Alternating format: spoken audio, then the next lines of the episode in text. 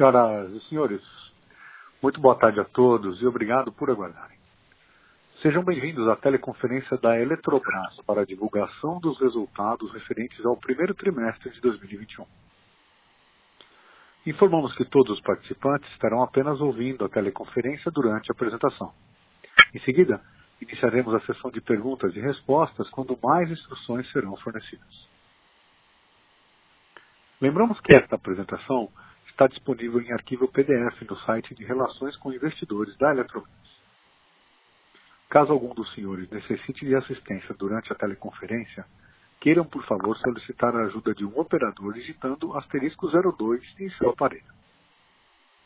Antes de prosseguir, gostaríamos de esclarecer que eventuais declarações que possam ser feitas durante essa teleconferência, relativas às perspectivas de negócios da companhia, projeções, metas operacionais e financeiras, constituem-se em crenças e premissas da diretoria da Eletrobras, bem como em informações atualmente disponíveis para a companhia. Considerações futuras não são garantias de desempenho, pois envolvem riscos e incertezas e, portanto, dependem de circunstâncias que podem ou não ocorrer. Os investidores devem compreender que condições econômicas gerais e outros fatores operacionais podem influenciar nos resultados expressos em tais considerações futuras. Conosco estarão presentes o novo presidente da Eletrobras, Sr. Rodrigo Limpe, a senhora Elvira Presta, diretora financeira e de relações com investidores, e o senhor Pedro Luiz Jatobá, diretor de geração. Agora, eu gostaria de passar a palavra para o presidente, senhor Rodrigo Limpe, que iniciará a apresentação. Senhor Rodrigo, muito boa tarde, obrigado pela oportunidade. Por favor, com a palavra. Boa tarde, Marcelo. Queria desejar boas-vindas a todos nessa teleconferência de apresentação dos resultados do primeiro trimestre da Eletrobras, cumprimentar todos os investidores e analistas que nos acompanham, e também aqui os colegas da diretoria da Eletrobras, diretor Elvira, diretor Jatobá e todos da equipe da, da Eletrobras. Até, e antes de apresentar os resultados, queria fazer uma menção também ao, ao ex-presidente Wilson, Wilson Ferreira, que junto com a diretora Elvira lideraram a empresa nesse primeiro trimestre tem os resultados positivos que nós apresentamos hoje e agora nessa, nessa teleconferência. Então, para dar início à nossa apresentação, estou reforçando que a satisfação está aqui nessa primeira apresentação de resultados pela, pela Eletrobras e ainda mais sendo um resultado que entendemos positivo que apresentaremos agora. Então, dando início aos slides que nós publicamos no site, que vocês já devem ter acesso, iniciando aqui pelos destaques empresariais e operacionais, eu vou até para explicar a dinâmica, eu vou fazer um breve início com esses destaques dos slides 4 e 5 e na sequência passarei para a diretora Elvira, que vai apresentar, que vai fazer a sequência da apresentação. Então, passando agora para o slide 4, apresentando os dados, tivemos uma uma ROL de 8 bilhões 208 milhões, é, que foi 8% superior ao primeiro trimestre de 2020. Isso refletiu no EBITDA de 3 bilhões 858 milhões, que foi 11% superior ao primeiro trimestre de 2020. E o lucro líquido de 1,609 bilhões, que foi 31% a, superior ao do primeiro trimestre de 2020. Passando para os dados de, de rol recorrente, 8 bilhões e 200 milhões, 8% superior ao primeiro trimestre de 2020. O EBITDA recorrente de 4,938, 30% ao primeiro trimestre do ano passado. E o lucro líquido de 2,742 milhões, que é 48% superior ao do primeiro trimestre do, do ano passado. Alguns outros destaques com relação aos dividendos. Tivemos a aprovação de 1,5 é, bilhão de reais na Assembleia da, da companhia, realizada em abril, e o pagamento em fevereiro de 2,3 bilhões, agora em fevereiro de 2021, que totaliza de 3,8 bilhões distribuídos até o fim de 2021. Com relação às debêntures que foram liquidadas ontem foram emitidas duas séries de debêntures que totalizam 2,7 bilhões de reais. A primeira série com prazo de vencimento de 5 anos, com juros é, de CDI mais 1,8, de 1,2 bilhão essa primeira série, e a segunda série com prazo de vencimento de 10 anos, um total de 1,5 bilhão, com a atualização monetária pelo IPCA, mais um juros de remuneração de 4,9126%.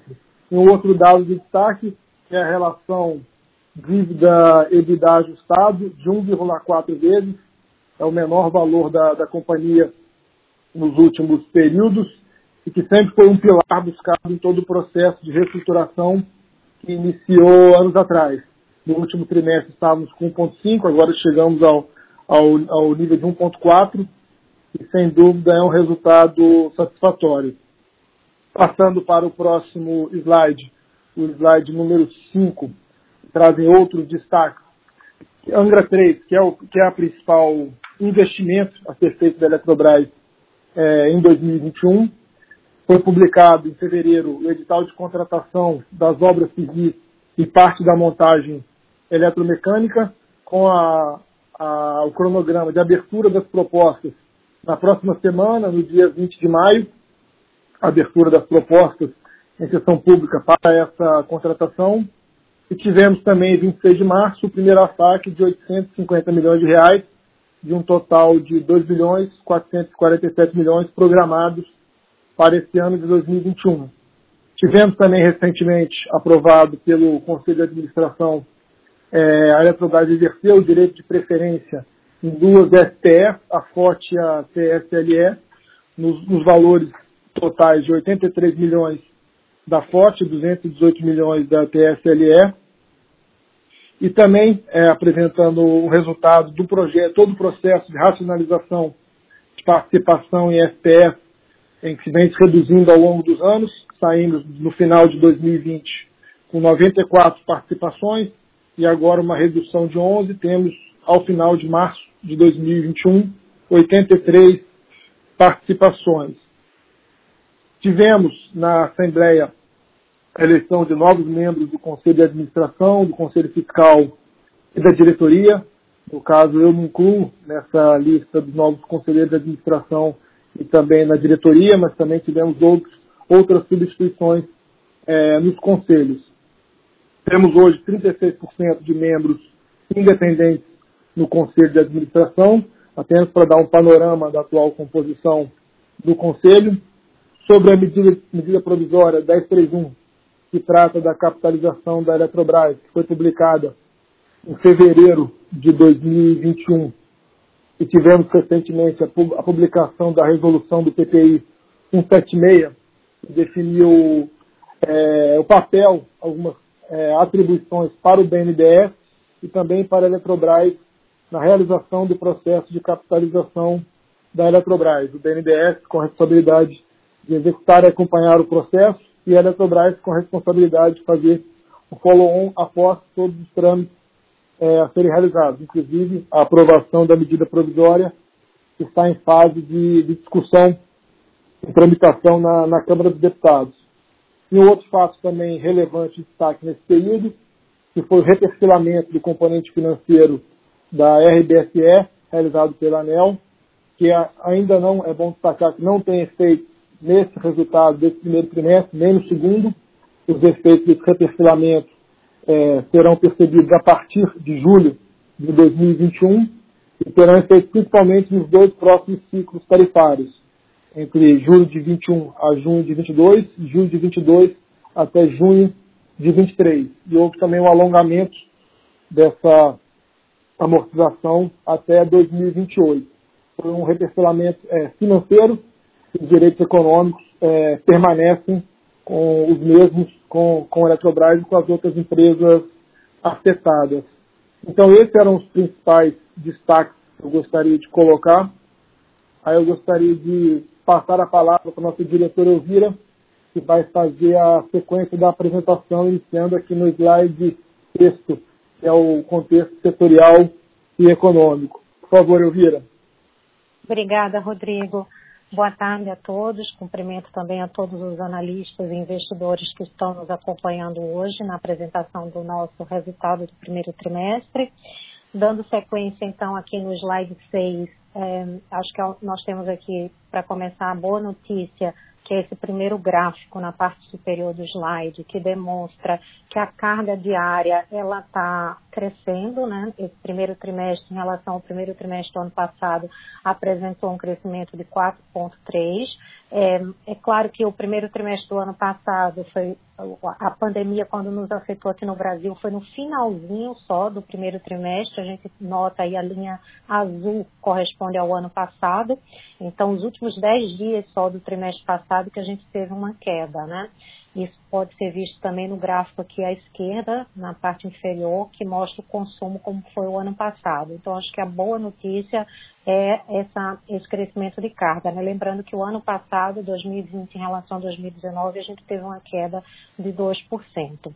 O gráfico aqui à direita, eh, na parte inferior, ele mostra o PLD né, pelos supermercados. A gente teve uma queda muito grande o ano passado no, no, durante a, a, a a fase mais aguda da pandemia, tivemos uma subida de preços que foi muito pontual no final do ano, depois eles voltaram a cair e agora eles estão, é, terminamos aqui o período é, úmido e, e, estamos já percebendo uma, uma leve tendência de, de subida desses preços. Passando então para o slide seguinte, o slide número 7, a gente mostra uh, como a gente sempre apresenta nos trimestres, como, como está a nossa participação na geração do Brasil. Esse trimestre a gente manteve o percentual de 29%, que nós já havíamos apresentado no balanço anual, ah, e também se repetiu o, que a energia da Eletrobras acabou sendo mais alocada, que apesar de nós termos 29% da capacidade, a gente representou cerca de 33% da energia gerada, mas é uma queda de 7% em relação ao primeiro trimestre do ano passado.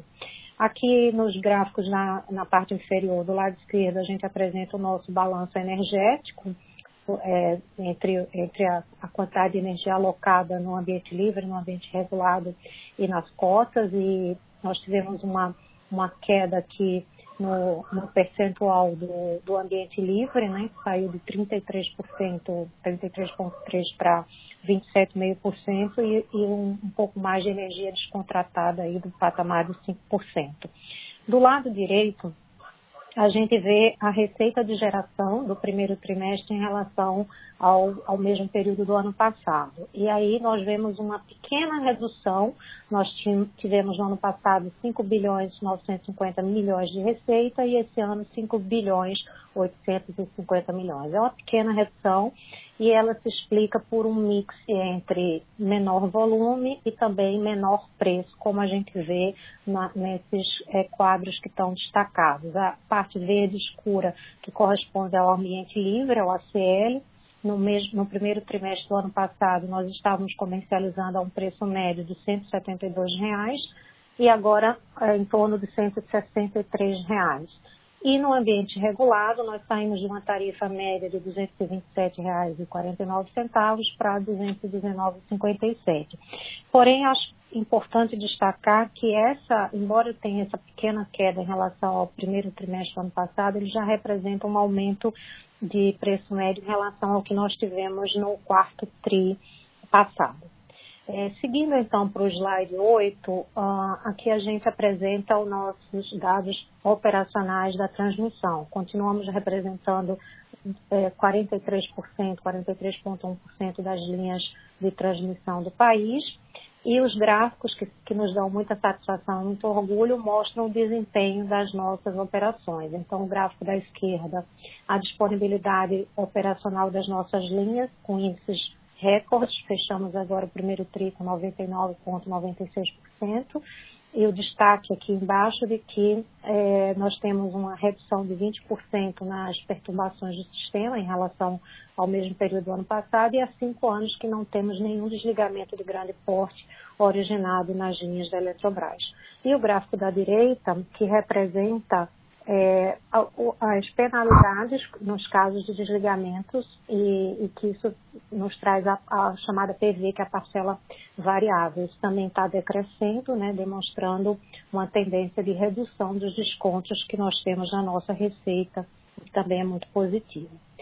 Passando para o slide seguinte, o slide 9, nós temos aqui alguns destaques do, ISD é, desse último período. Nós estamos é, muito focados em, em, obter a certificação para as nossas operações, com o intuito de, de poder fazer futuras emissões é, de títulos verdes. Então, nós já tínhamos a, a certificação do CBI e agora conseguimos do Video Iris ah, para também as linhas de transmissão, além do que a gente já tinha para geração eólica e solar.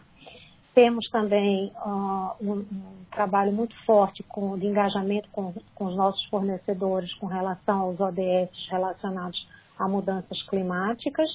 E, e destacamos, inclusive, no trimestre passado, que nós recebemos o, o selo da Bloomberg de, de equidade de gênero, e aqui a gente destaca a presença feminina na alta administração. Nós temos agora, com a nova composição do Conselho, 18% de mulheres no Conselho de Administração, 33% de mulheres na diretoria executiva e 20% de mulheres no Conselho Fiscal.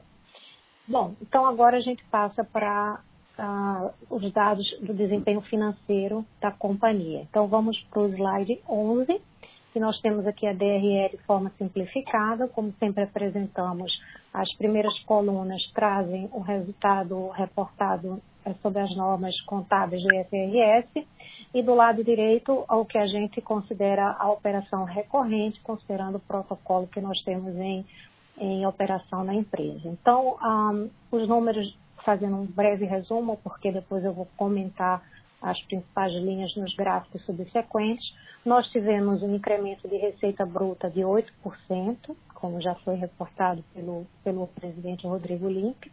Essa, esse aumento de receita ele vem majoritariamente da transmissão, por conta dos reajustes que nós tivemos ainda no ano passado, no, segundo trimestre e terceiro trimestre. Uh, nós tivemos uma redução de custos e despesas operacionais da ordem de 6% o PMSO 5% na, no IFRS em bases recorrentes 2%, eu vou comentar mais à frente as principais eh, variações. É, nós tivemos é, uma, um aumento de provisões operacionais de 182% no IFRS, em bases recorrentes uma queda de 35%. As participações societárias, elas trouxeram um incremento importante, isso em grande parte também está relacionado a participações é, de empresas de transmissão que também se beneficiaram da revisão tarifária é, ocorrida no ano passado. É, e isso tudo nos levou a um crescimento de EBITDA de 11% é, em FRS e 30% em bases recorrentes. O nosso resultado financeiro também foi melhor do que no mesmo período do ano passado. Um dos destaques é a redução do, dos encargos da dívida, né, fruto dos, dos, é, dos, dos, das renegociações que nós estamos fazendo do liability management da companhia. É, e, por fim, o lucro líquido subiu 31% no resultado IFRS e 48% em bases recorrentes. Então, passando para o próximo slide, slide 12, vamos comentar aqui um pouco sobre a receita de geração. A receita de geração ela teve uma leve queda no trimestre, né, de 2%, como pode ser visto nesse primeiro quadro na parte superior. Nós tivemos 5 bilhões 900 aproximadamente de receita no primeiro trimestre do ano passado e agora um pouco acima de 5 bilhões 800. Essa diferença de pouco mais de 100 milhões, ela está explicada ah, por, por, um mix entre um pouco menos de volume e, e, e, preços menores. Então, começando ali pelo ambiente regulado, o ACR, na primeira linha, nós tivemos um, uma, um volume cerca de 2,3% menor do que o mesmo período, e a, o preço médio, que pode ser visto na, na, na, na coluna aqui do meio, ele também teve uma pequena redução, era R$ 227,49 e caiu para R$ 219,57. Então, isso que explica uma queda de 3% na receita do ambiente regulado. Ah, O regime de cotas, como, como todos sabem, é um regime que a, a tarifa é ajustada por inflação. Então, o volume se mantém e há essa correção do preço de 57 reais para aproximadamente 64, o que dá um pequeno ganho na receita. E na parte da energia nuclear, que também não há mudança de volume, essa pequena redução de 8% na receita, ela decorre da, da última, do último reajuste tarifário que uh, no ano passado a parcela que a eletronuclear recebia na receita para uh, para o combustível nuclear, ela ficou acima do que efetivamente foi utilizado uh, de combustível. Então, isso é naturalmente ajustado no ano seguinte, essa devolução que corresponde a esse 8%. Já no ambiente livre, no ACL, nós tivemos, eh, que são os contratos bilaterais, nós tivemos uma redução eh, de volumes, o principal sendo o contrato na, na Eletronorte, então está destacado nesses quadros aqui abaixo, não, não vou ler em detalhes, pode ser consultado depois, mas basicamente a gente teve aqui uma redução é, maior na Eletronorte, que também menor tarifa e menor volume, tem uma, uma parcela que se refere às SPS que foram é, vendidas né, dentro daquele projeto de reestruturação que nós fizemos, e tivemos também uma redução em furnas, é, também no ambiente livre. Né? No ambiente regulado, que está aqui do lado esquerdo, a principal alteração foi um contrato da Eletronorte, que também acabou, e o novo contrato que foi firmado na sequência, ele não conseguiu manter a mesma tarifa, por essa razão, a essa redução da, da receita. Seguindo então para o gráfico 13, para o slide 13, nós podemos ver basicamente o que eu acabei de explicar de forma gráfica. Então, aqui é a nossa receita bruta. Uh, eu vou comentar aqui as barras azuis escuras, que seria a nossa base recorrente, embora não há muita diferença entre, entre um e outro. Então, nós tivemos um crescimento de quase 8% de receita, saindo de 9 bilhões 112 para 9 bilhões 800. E como pode ser visto aqui nessas barrinhas intermediárias, nós tivemos ah, um acréscimo muito grande na receita de transmissão, 538 milhões na receita contratual, isso é fruto daquela revisão que aconteceu ano passado e que foi, inclusive, retroativa a 2018, né? Tivemos também a correção pelo CAE e o OC.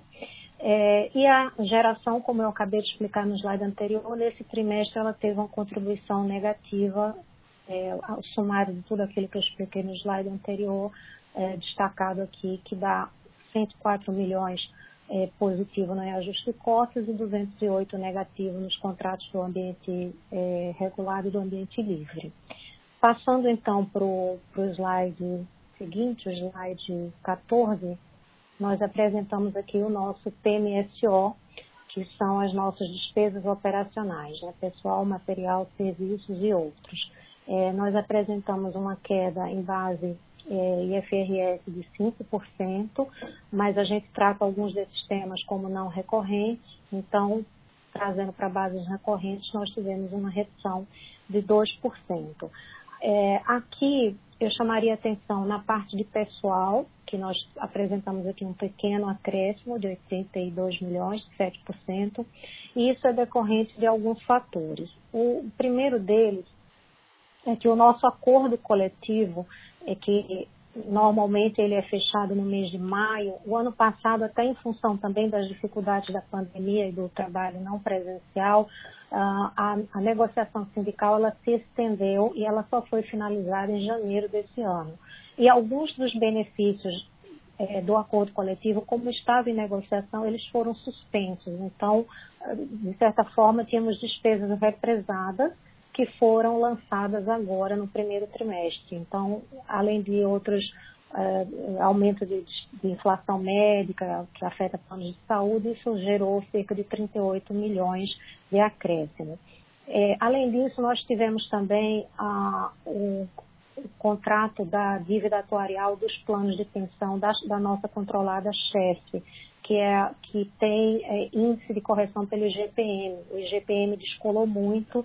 Nós vamos, inclusive, ver em outros slides aqui na frente que nós tivemos alguns algumas outras despesas e também provisões que cresceram nesse trimestre meramente por conta da atualização pelo índice é, do IGPM. Então, acho que esses seriam os temas mais relevantes na parte pessoal.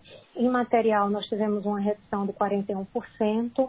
Aqui, uma, uma boa parte dessa redução se explica por paradas de manutenção que nós tivemos no primeiro trimestre do ano passado e que não aconteceram agora. Então, por essa razão, menos consumo de material, porque não houve é, a manutenção no mesmo período. Né? E na CGT Eletrosul tivemos uma redução por conta de renegociação é, do insumo é, do CAL.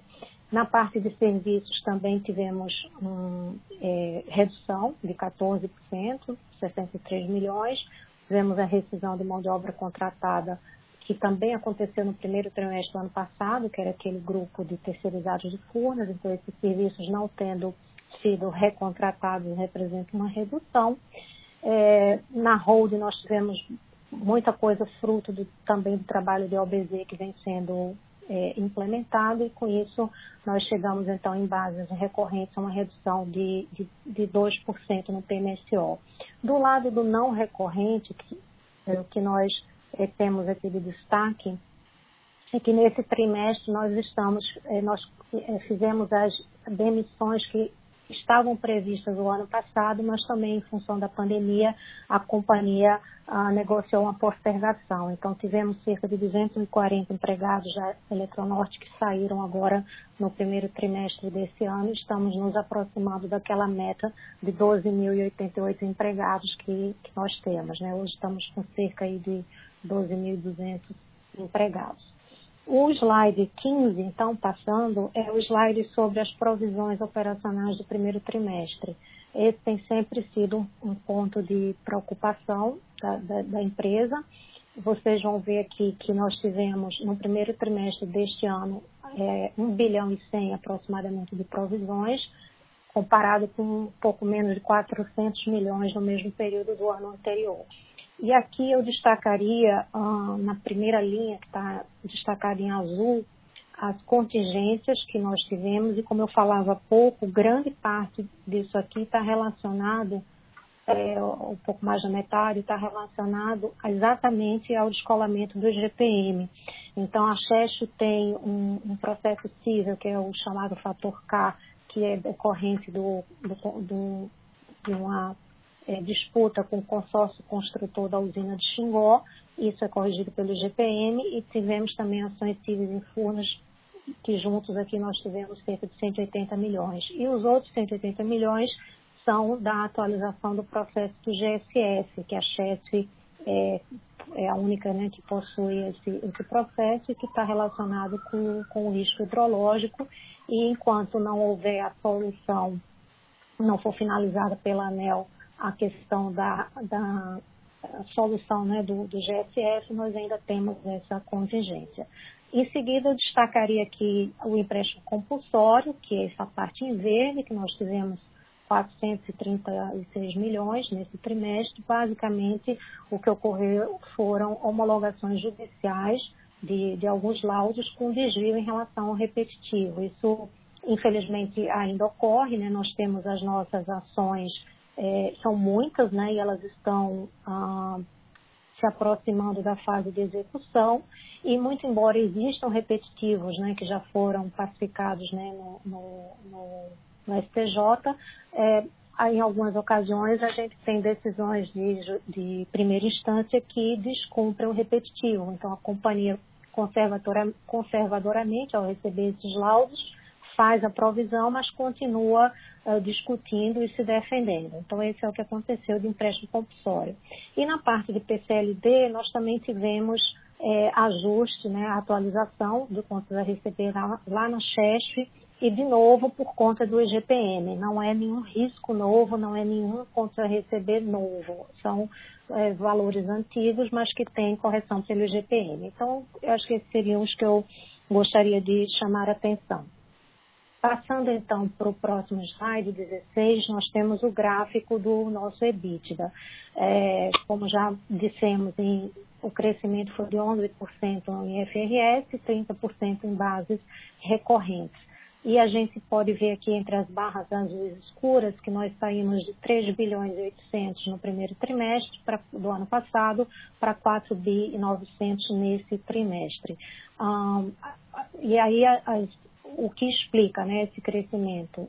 600 milhões aproximadamente vem da receita recorrente, que como eu expliquei anteriormente, está muito relacionada à revisão tarifária da transmissão. Nós tivemos mais outros 300 milhões aproximadamente da equivalência patrimonial das FPLs né, das e outras participações que nós temos. É, muita coisa aqui relacionada à transmissão, a gente vê no quadrinho aqui embaixo, o destaque né, nas coligadas a CETEP e a C3EGT, né? São empresas que têm receitas de transmissão, então o mesmo efeito que nós vimos na Eletrobras aconteceu nessas empresas. É, tivemos redução de custos operacionais, a redução do PMSO e provisões consideradas recorrentes também uma, uma redução. Né? Então, com isso, nós apresentamos esse resultado de crescimento de EBITDA. Passando então para o slide do lucro líquido, o slide 17, em que nós vemos um crescimento expressivo aqui de 31% em base IFRS, 48% em bases recorrentes, saindo de um, um, lucro de 1 bilhão e 800 para 2 bilhões e 700. Ah, o crescimento vem do EBITDA que nós acabamos de ver e eu destaco também o resultado financeiro, né? principalmente pela redução dos encargos das de dívidas, né? mais de 500 milhões aqui que é fruto do trabalho que nós estamos fazendo já nos últimos anos de renegociação, trocando dívidas mais caras por dívidas mais baratas, né, alongando o perfil da dívida, isso está se refletindo na redução dos nossos encargos. Também tivemos um ganho com derivativos na Eletronorte, tem um contrato é, que, com a Albras que tem é, é, é, efeito né, de preço de, de commodities e, e também isso se transforma, é tratado como um derivativo e isso gerou esse ganho aí de 400 milhões de reais.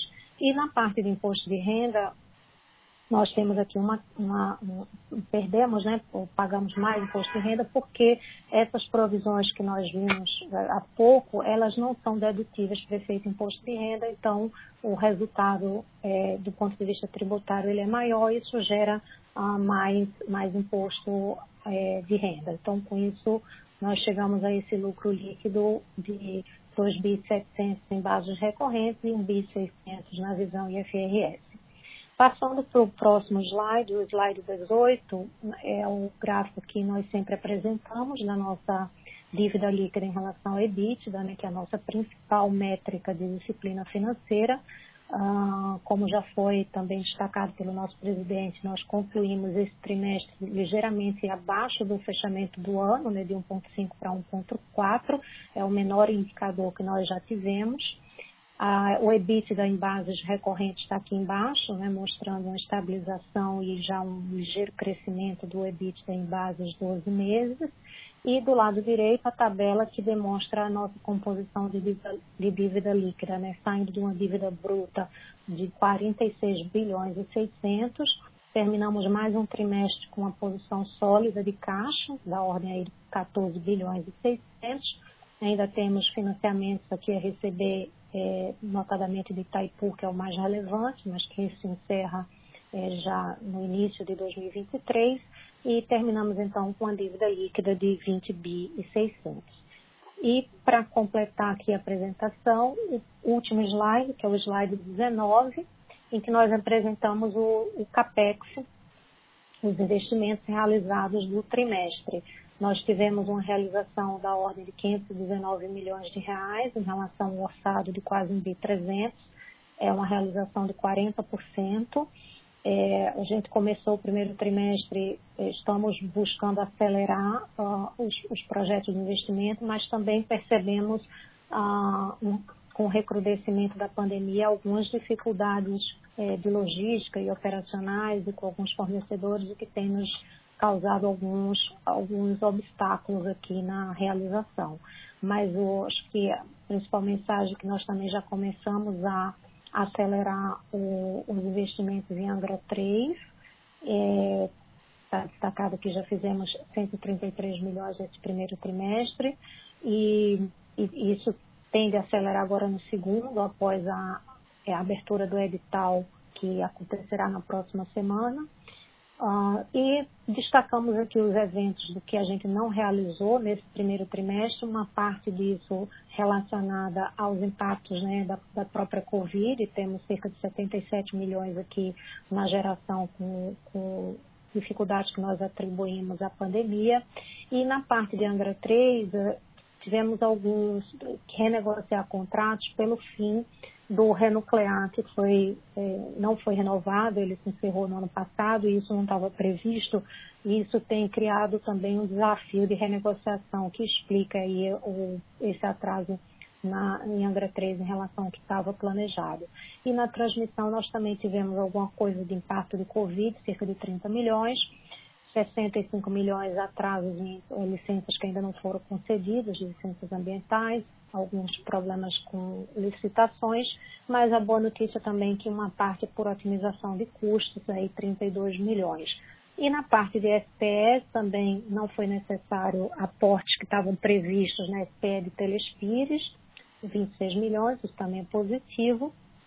O mesmo se aplica às SPEs Chapada Piauí, que também não foi necessário fazer os aportes que estavam planejados.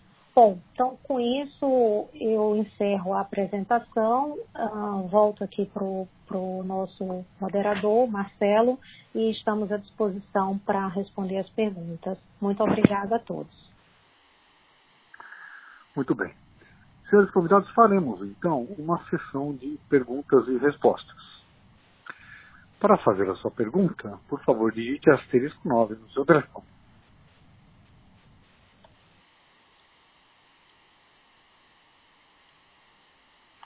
A primeira pergunta será da Carolina Carneiro, do Credit Suisse.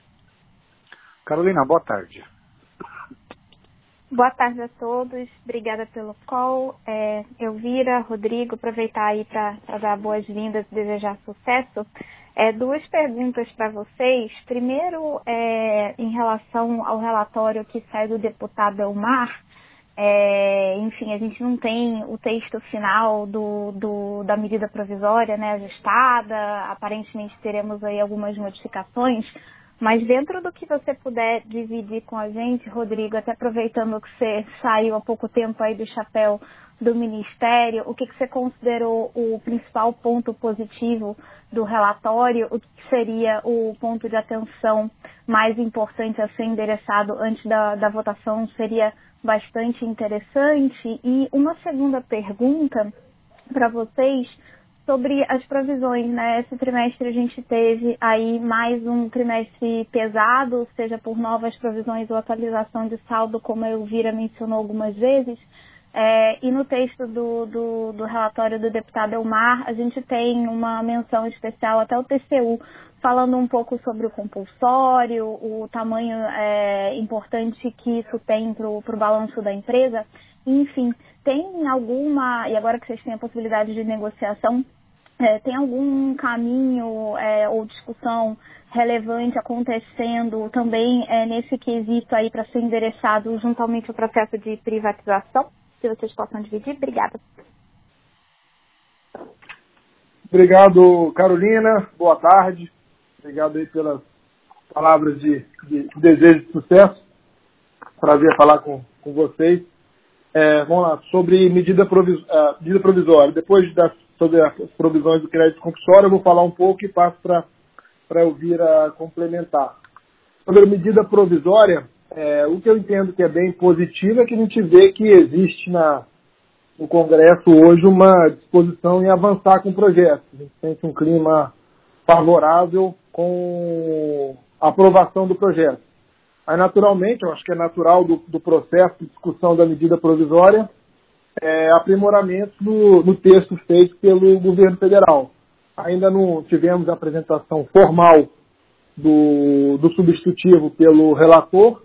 Ele sinalizou aos líderes e, e ao governo algumas propostas que ele pretende endereçar, algumas diretamente relacionadas à, à Eletrobras, outras é, tratando do setor elétrico como, como um todo, não diretamente ligados à Eletrobras, como no caso de pequenas centrais hidrelétricas, a questão de usinas térmicas e alguns pontos que ele coloca na nova estatal que deve ser criada a partir da capitalização da Eletrobras. Ah, a gente entende normal essas discussões, né? apresenta a primeira proposta, depois recebe as contribuições tanto do governo, como do setor, como da próprio de outros parlamentares, até chegar a uma, uma versão final para votação. E, inclusive, o presidente da Câmara também sinalizou que semana que vem é provável que seja feita a votação. Acho que isso traz um, um otimismo grande para que o projeto avance de fato. Especificamente sobre a Eletrobras, tem, tinha um dispositivo também que no, na, na, apresentação que ele colocou, que é a questão de a ANEL ter, ter a prerrogativa de fazer leilões de energia, aquilo a gente entende que geraria um risco grande para o processo de capitalização, que geraria uma incerteza de como isso seria regulamentado e tratado no futuro. Sobre a questão dos compulsórios, da mesma forma, a gente entende que isso tem um, a inclusão de um dispositivo que pre, preveja essa, é, um tratamento para a questão dos compulsórios é, na lei neste momento especificamente, isso pode gerar também alguma dificuldade ou atraso no processo de capitalização. Então a gente, em primeira análise, é né, claro que é uma análise bem superficial somente da ideia que foi apresentada do, do, que, do que chegou para a gente, a gente entende que não seria o melhor caminho nesse momento. Temos que trabalhar junto às provisões e o que temos feito. Né? Temos feito essas, essas tratativas com o compulsório ao longo do, dos últimos anos. É, e, as, e, os outros temas que estão fora da Eletrobras, então temos que o, o, governo, principalmente o Ministério de Minas e Energia, tem interagido com o relator. A questão de contratação de pequenas centrais hidrelétricas, usinas térmicas, isso a gente acredita que vai chegar a uma, a uma proposta equilibrada ali, tanto considerando a proposta do relator, como com o que, de, o que tem defendido o Ministério de Minas e Energia e também o Ministério da Economia, que também tem participado dessas discussões. Então, a medida provisória era basicamente isso. Assim, a gente entende que é positivo, já está na, na ordem do dia, entre aspas, para ser apreciado pela Câmara. Estamos aí há pouco mais de um mês do vencimento. Se for aprovado na Câmara dos Deputados, aí, faltando um mês do Senado, é um tempo considerável para que também ocorra a tramitação no Senado Federal dentro do prazo antes da, da caducidade. É, sobre o compulsório, eu vou ver, é, passar para ouvir se tiver algum comentário adicional sobre as provisões, que ela falou um pouco na apresentação, mas se tiver algo a adicionar, Vira, por favor. Não, não, Link, acho que você já colocou muito bem as nossas preocupações com relação a, a, a ter alguma eventual a proposta dentro da, da MP. Não teria mais nada a acrescentar, não. Tá certo, muito obrigada, pessoal. Muito bem. A próxima pergunta será do André Sampaio, do Banco Santander. André, boa tarde. Boa tarde. É, fazer uma perguntinha, pessoal, é, um follow-up nesse assunto que, que, a, que a Carol é, tocou. Eu, eu, queria ouvir um pouquinho de vocês sobre dois pontos. Primeiro, é, onde estão sendo feitos os principais pontos de discussão, ou quais são os principais pontos de discussão que estão acontecendo com o Senado. E segundo, é, uma percepção que a gente teve aqui do projeto foi de que sim, ele teve alguns, algumas coisas estranhas, mas ao mesmo tempo é algo que o mercado parecia estar disposto a, a absorver esses problemas devido a todo o potencial é, da privatização. Como que você, eu queria ouvir um pouquinho de vocês, como que vocês veem essa dinâmica de percepção do mercado de o quanto que a gente consegue aceitar versus o que o governo estaria disposto a aceitar. Eu acho que esse é, a, é o meu ponto que queria ouvir de vocês. Bom, obrigado, André. Bom, do ponto de vista da, da Eletrobras, naturalmente tem que ser definidas as condições na lei e depois vai ter o detalhamento a partir dos estudos realizados pelo BNDES, depois naturalmente aprovados pelo CNPE. E a Eletrobras também vai fazer o, as suas avaliações para defender e, avaliar algo que naturalmente que a gente entenda ser positivo para os acionistas da empresa. Naturalmente nós vamos fazer é, a nossa avaliação a partir das condições de contorno presentes na lei e posteriormente resultantes da modelagem que o BNDES tem trabalhado junto com o PPI e com o Ministério de Minas e Energia, Ministério da Economia, e que será depois aprovado pelo, pelo CNPE. Eu acho que isso é. Aí tem todos os parâmetros, a né? questão do período de descotização, os valores referenciais de, de venda da energia, tudo isso a gente vai fazer aqui na Eletrobras a nossa avaliação para termos a confiança de que é um, bom projeto para, para a empresa. E tem sido, temos feito essas conversas com o BNDES, com o Ministério, as conversas têm sido bem positivas, mas é claro que depende do que vai ser aprovado pelo Congresso Nacional. E sobre a primeira pergunta, você falou especificamente do Senado, mas eu entendi que pode ser Senado o Congresso de forma geral, não especificamente Senado. Eu fiquei na dúvida agora, André. Você pode só confirmar?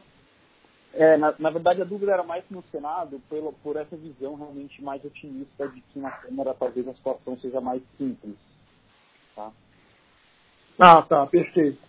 É, na verdade, isso agora falando um pouco de como eu, como eu estava no Ministério, né, quando foi editada a medida provisória, é, o texto da medida provisória ele foi construído a partir da interação muito com, com o Congresso como um todo e muito com o Senado Federal. É, vários dos aprimoramentos que foram feitos, as sugestões, vieram do Senado Federal, questão dos investimentos para a região norte, inclusão de Sucuruí, a Golden Share, esses pontos vieram de sugestões, também sugestões do, do Senado. Naturalmente, agora a conversa tem sido mais concentrada na Câmara dos Deputados.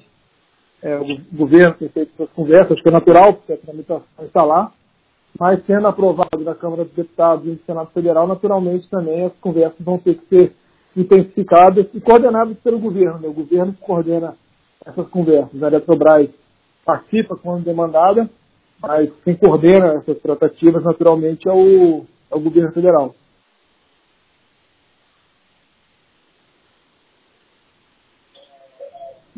Muito obrigado, pessoal.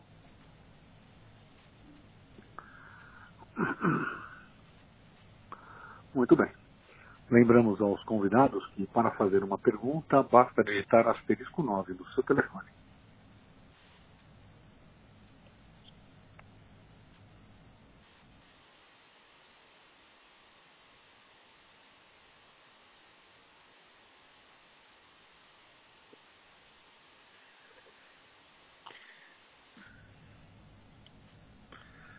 Próxima pergunta do Henrique Peretti, do JP Morgan. Henrique, boa tarde. Boa tarde, boa tarde, Limpe, boa tarde, Elvira. Uh, eu queria voltar no tema dos compulsórios. Eu tenho duas perguntas. Uh, a primeira seria: vocês uh, fizeram um provisionamento de 2,7 bilhões no quarto trimestre, e esse trimestre a gente teve mais uns 430 milhões que não são, né, é, pelo menos no meu entendimento, correção monetária do estoque do compulsório, sim provisionamento novo.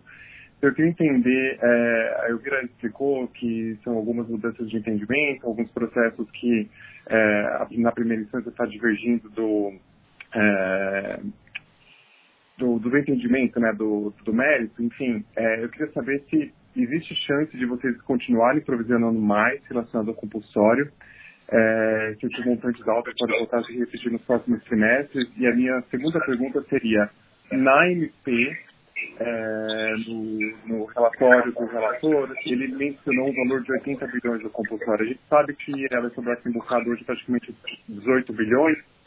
É, temos mais uns 11 bi no possível e 8,5, 9 bilhões no remoto. Então, esse valor de 80 bilhões incluiria aqueles processos eventuais que ainda nem entraram na justiça, que a gente chegou a discutir com vocês no passado, que é, poderia ser, digamos, um valor total que não está nem no balanço? Obrigado. Obrigado, Henrique. Então, se eu Vira puder responder. Claro, começa sim e depois a gente passa para a questão da, da MP.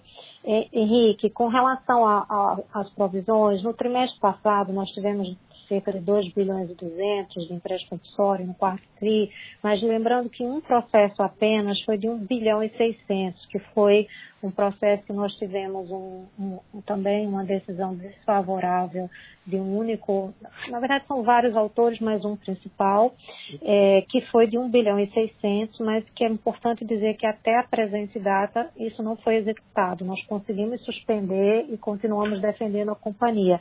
Aquele foi um processo que é, nos surpreendeu, porque os autores é, colocaram na, na na cobrança é, uma série de, de, a gente chama de CICs, que são os códigos de empréstimo compulsório lá do passado, é, de filiais e outros de empresas que foram adquiridas ao longo do tempo e que não estavam na petição inicial, então isso não, não, não faz nenhum sentido.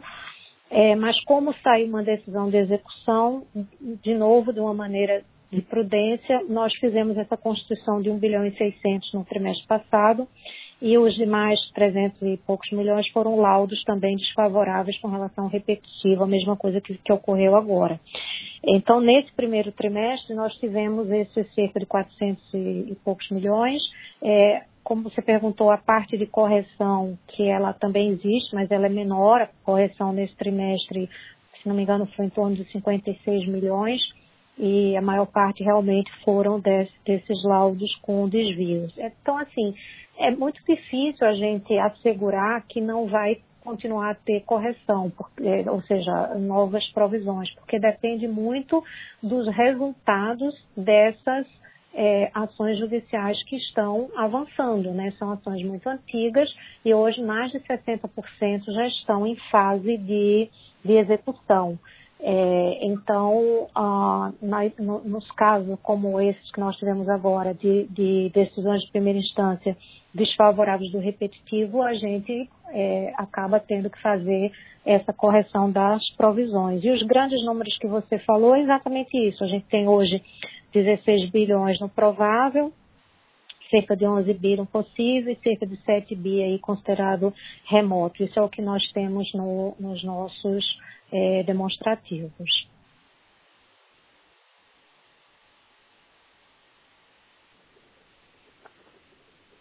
Com relação ao relatório do TCU, uh, ah, que, que, foi mencionado e que, que, se fala em valores é, muito mais altos, eu não sei se o, o, o nosso superintendente jurídico que está aqui, se ele tem alguma informação adicional sobre qual foi a origem dessa estimativa feita pelo TCU, que, que traz valores assim bem superiores ao que nós temos na nossa, na nossa demonstração.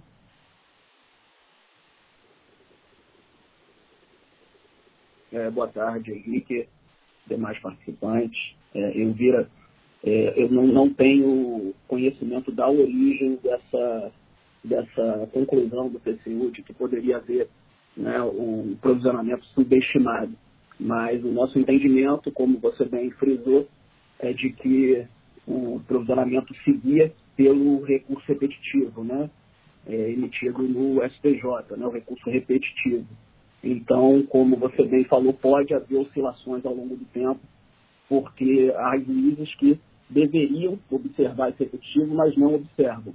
E a gente chega numa, numa certa fase de avanço processual e que por cautela, prudência, é necessário provisionamento. Mas em torno da origem em si dessa ponderação do TCU, eu não sei responder por hora. Obrigada, André. É... Marcela? Podemos seguir, Henrique?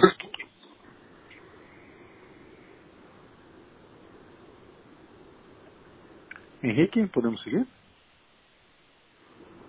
Oh, me desculpa, eu estava no mute. É, no caso de ser aprovado no sexto é, da, da, da, medida provisória essa questão de que a Eletrobras deveria renegociar os compulsórios, como seria feita essa, essa renegociação? Obrigado. É, o Henrique, a gente não sabe exatamente o que é que vai ser é, proposto pelo relator. Mas a nossa primeira impressão quando ouvimos essa, essa possibilidade é de que isso é mais um dificultador do que qualquer outra coisa, porque a gente está falando de um volume muito grande de, de, é, de ações, né, de, de ações é, de empréstimo compulsório, com cálculos muito complexos, né, porque isso envolve expurgos inflacionários, não sei quantos planos, é, econômicos, é, várias teses, várias assembleias de conversão. Então, a gente entende isso como um tema extremamente complexo para ser inserido é, nesse momento e que poderia ser um, um, realmente um obstáculo sério a esse cronograma que todos estamos perseguindo, ah, tanto o controlador como nós, de é, fazer o, follow-on no início do próximo ano. Então, a gente vê com grande preocupação uh, se surgir realmente alguma, alguma medida relacionada a empréstimo compulsório nessa medida provisória. É, e eu acho que tem algum microfone aberto. Se, eu, se quem não estiver falando puder fechar, que está dando microfone aqui para mim, eu agradeço. É, e por fim, pensando aqui na questão do TCU, eu, eu tenho a impressão de que aquele valor que, que foi mencionado é, envolve outros passivos, não só de empréstimo compulsório. Eu, eu vou checar isso depois de a gente, a nossa área de RI fica à disposição para esclarecer. Não sei se o LIP quer fazer algum complemento com relação à, eventual colocação de empréstimo compulsório aí na medida provisória. Não, acho que você foi preciso, Vida, que é um tema tão complexo aí, centenas de ações, milhares até, e operacionalizar uma medida nesse sentido que a gente não sabe ainda qual seria, é, muito provavelmente afetaria o nosso o cronograma previsto né, para capitalização.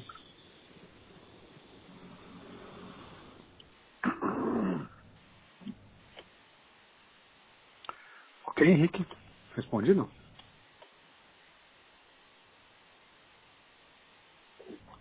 Sim, sim, respondido. Muito obrigado. A próxima pergunta será do André Sampaio, do Banco Santander. André, por favor.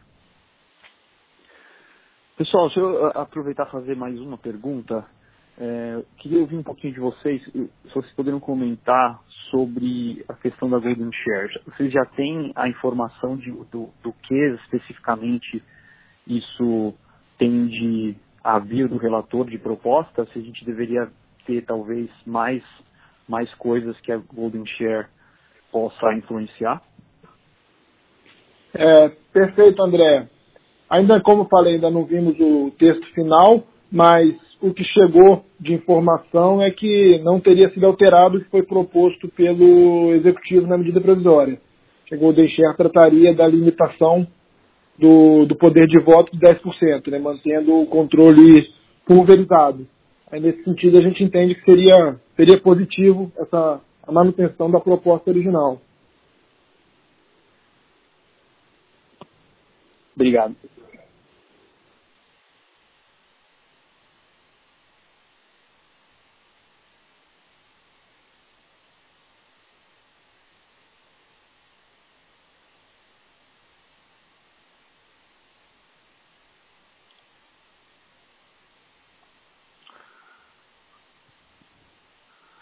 Lembramos aos convidados que para uma pergunta basta digitar asterisco 9 no seu telefone.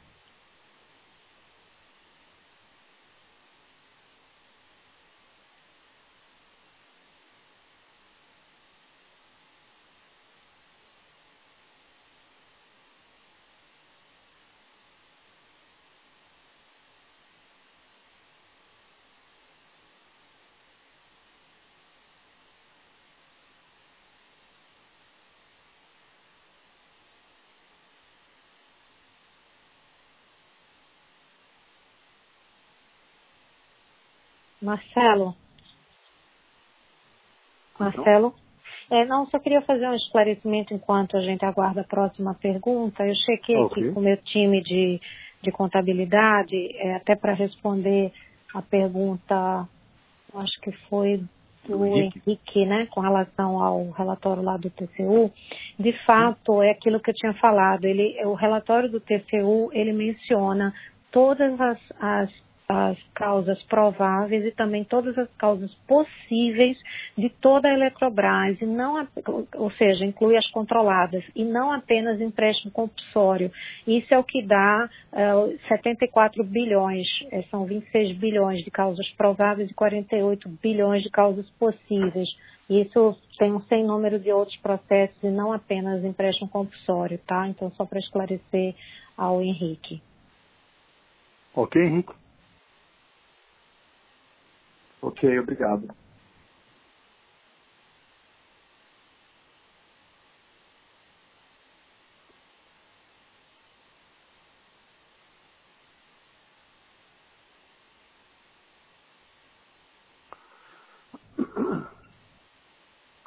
Chegou uma pergunta pela webcast e eu farei a leitura da pergunta, ok? É, uma das sugestões do Elmar seria de utilizar os recursos futuros da nova estatal, que ficaria com eletronuclear e Itaipu, para a CDE e fundos setoriais.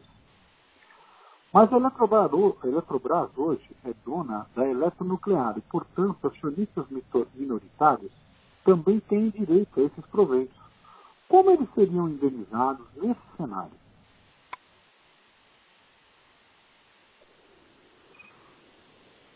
É, obrigado, Marcelo. Quem fez a pergunta? Tem, tem o nome do autor? É, foi o Bruno Reis. Bruno Reis, perfeito. Não, acho que essa questão da eletronuclear, acho que no processo de criação dessa nova empresa e antes da, da capitalização, isso vai ter que estar tudo avaliado no processo, que tem sido conduzido pela União, pelo, pelo BNDES, em nome da União, e também a Eletrobras fazendo a sua avaliação. E pelo que eu entendi da proposta do, do relator Elmar, deputado Elmar, ele falou muito da questão do superávit de Itaipu, de Itaipu após o pagamento da dívida, após 2023. Não necessariamente afetaria é, a eletronuclear, mas acho que todos esses dados vão ter que estar na, claramente, tanto na, na lei aprovada, como principalmente na modelagem a ser definida. Acho que isso vai ter que ser detalhado. O que for previsto na lei vai ter que ser detalhado na modelagem realizada pelo BNDES e depois aprovada pelo CNPE. E que vai ter que passar naturalmente pela Assembleia da Eletrobras, que é quando os acionistas vão, vão poder avaliar se é ou não um bom negócio para a Eletrobras a capitalização.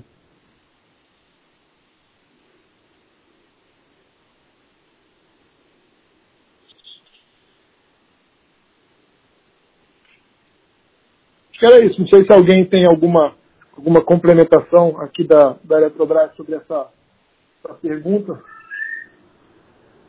É, eu, eu entendi que a, a pergunta sobre Itaipu e também eletronuclear é, a, a, eu só acrescentaria que o próprio processo de, de, de como se dará a fusão, ele ainda não está definido, né? Então, a gente também precisa aguardar, isso está sendo objeto de estudo de modelagem sendo feita pelo BNDES, que vai é, definir de que maneira a gente vai segregar tanto a participação da eletronuclear como de Itaipu, que por razões distintas não podem ser empresas privatizadas, né? Itaipu por conta do, do tratado binacional e, no caso da eletronuclear, pela própria Constituição. Então, a, qualquer, é, ainda como essa segregação vai ser feita, ainda não está definida hoje. Existem algumas opções que estão em estudo, mas a gente precisa aguardar a aprovação da medida provisória e a conclusão dos estudos do BNDES para a gente saber como vai ser feito essa, esse, inclusive o valuation, que nós vamos contratar também, a própria Eletrobras, como, como o presidente Rodrigo Lito explicou, o BNDES está fazendo os estudos é, por parte da União, mas nós, a Eletrobras, também faremos os nossos estudos, porque no final a aprovação ou não ah, do que vier a ser apresentado como proposta final vai ser feito é, pelo Conselho de Administração da Eletrobras e pela, e pela Assembleia é, de Acionistas, lembrando que em algumas matérias, por conta de conflito, a MP já determina que a União não poderá votar. Então, nós teremos que fazer as nossas avaliações também.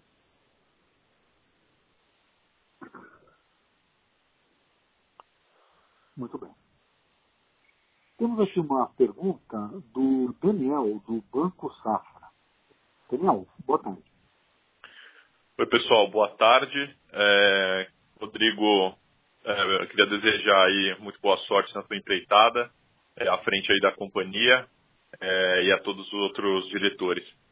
É, pessoal, eu queria só trazer um ponto aqui né, sobre a, discussão sobre o impacto da descotização das usinas né, sobre os níveis tarifários. Né? Eu queria entender é, em, que níveis isso foi debatido, né? foi debatido no âmbito da medida provisória, é, qual que é o entendimento da companhia sobre esses impactos.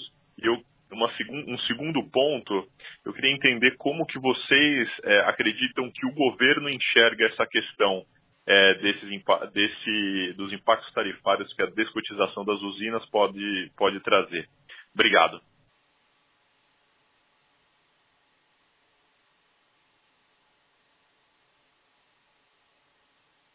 Limpe, você vai comentar?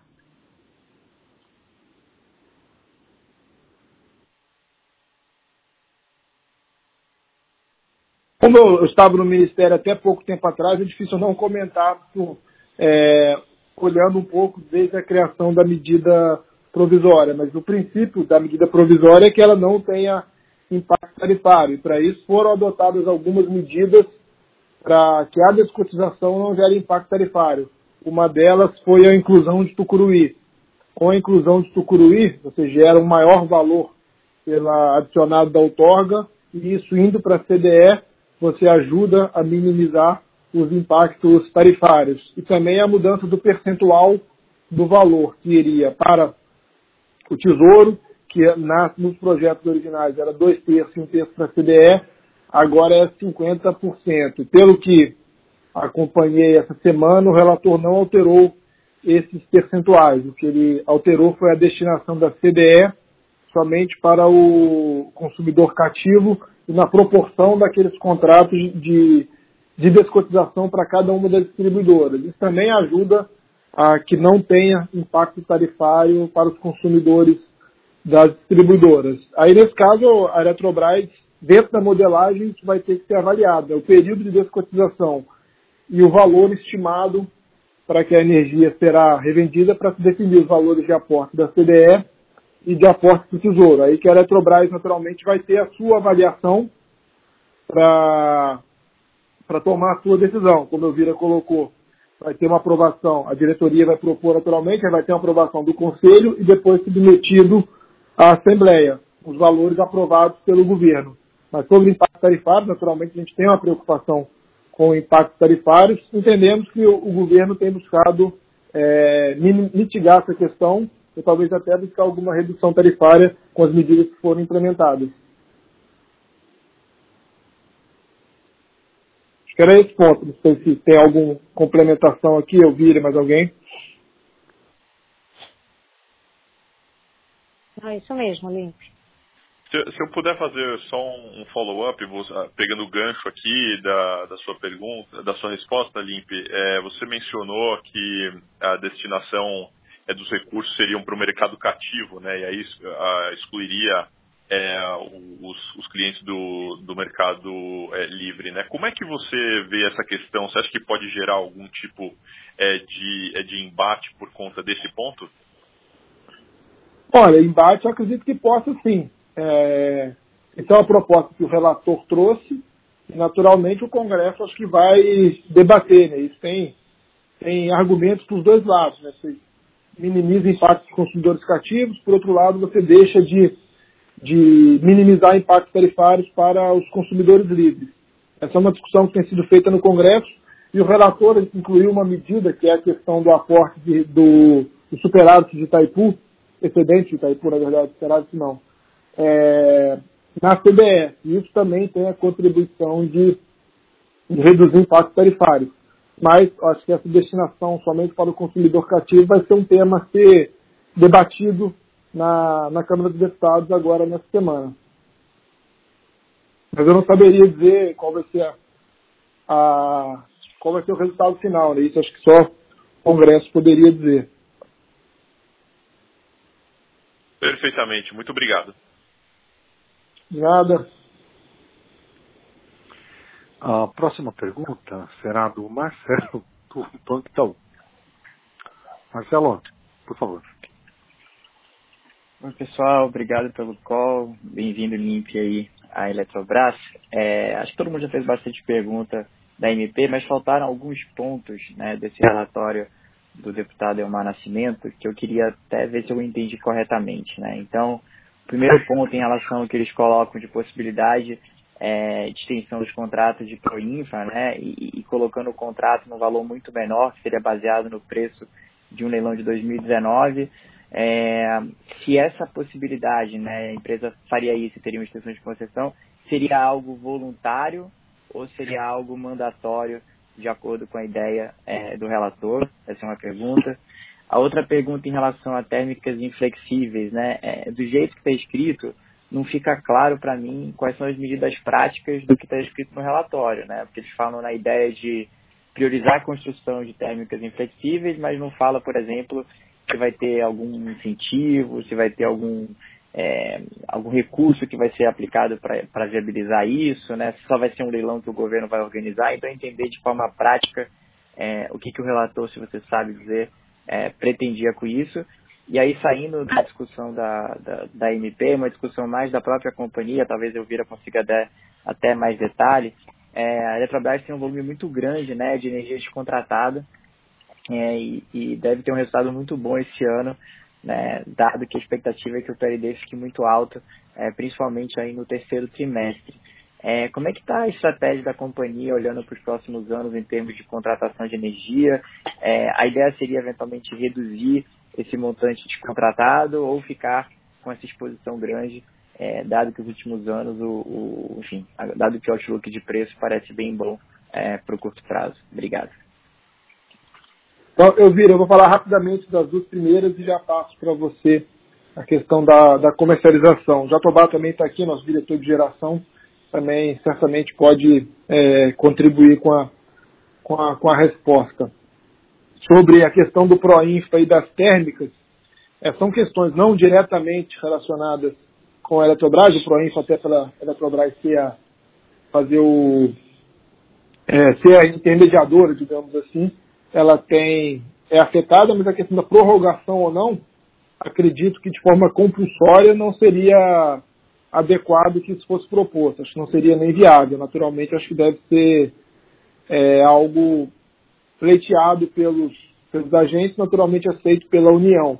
Mas tem que ver qual vai ser o texto final a ser definido. Mesma coisa para as térmicas é, a serem contratadas. Se vai ser contratado dentro do leilão de energia nova, se vai ser energia de reserva, ou se vai ser proposta uma nova é, modalidade de contratação. Isso acho que é difícil de responder agora até saber exatamente qual é a proposta do relator. Nós também só conhecemos em termos gerais. Mas sobre o, a estratégia de comercialização, eu pedi para ouvir e Jatobá me ajudarem, por favor.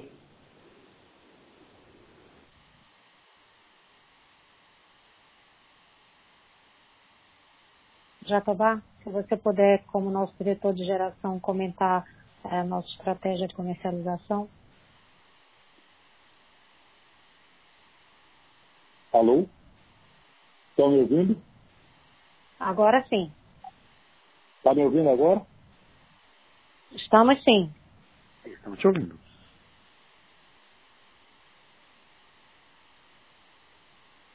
Pedro Jatobá? Estão me ouvindo? Alô? Sim, estou te ouvindo, pois não? Pode Alô, desculpa. Tá, ok. Bom, Marcelo, obrigado pela pergunta. É, a Eletrobras a, a, está num processo de restauração, seu processo de, da, da, sua estrutura de comercialização, é, com o objetivo é, de ampliar a sua participação no mercado livre e rever as suas estratégias é, de distribuição dessa energia. Né? assim como os outros players do mercado que estão acompanhando as mudanças na estrutura do próprio mercado, com todas as medidas que estão sendo implementadas através desse processo de modernização, nós estamos eh, também eh, planejando aí a, a nossa estratégia de reposicionamento. Tá? Concordo com a sua avaliação, acho que a, a, a nossa expectativa é de melhora, no, no, de aumento do preço do PLD certamente vai melhorar os resultados da, da energia que eventualmente seja descontratada ou esteja contratada no curto prazo, mas a gente está é, revendo essa, essa estratégia e acreditamos que até é, o segundo semestre a gente tenha alguma coisa mais concreta para apresentar em termos de longo prazo. Perfeito. Muito obrigado aí, pessoal. Obrigado, Marcelo. Muito bem. Encerramos neste momento a sessão de perguntas e respostas. Assim, retornamos a palavra a Elvira Presta para as considerações finais. Elvira, por favor.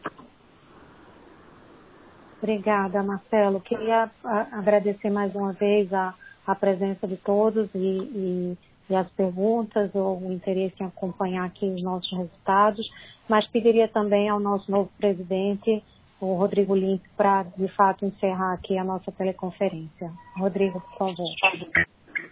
Obrigado, Rita. Obrigado, Marcelo. Também queria agradecer a presença de todas, as perguntas é, e a oportunidade que a gente tem de estar esclarecendo e apresentando não só os resultados, mas também o ponto de vista da, da empresa sobre a medida provisória em tramitação e sobre outros temas também é, do mercado de energia elétrica. Essas oportunidades são muito valiosas para a gente como empresa que sempre pesa pela transparência e o diálogo com, com o mercado. Então, queria realmente agradecer e seguimos aqui a, à disposição para novos eventos para de apresentação de resultados. Em breve teremos mais.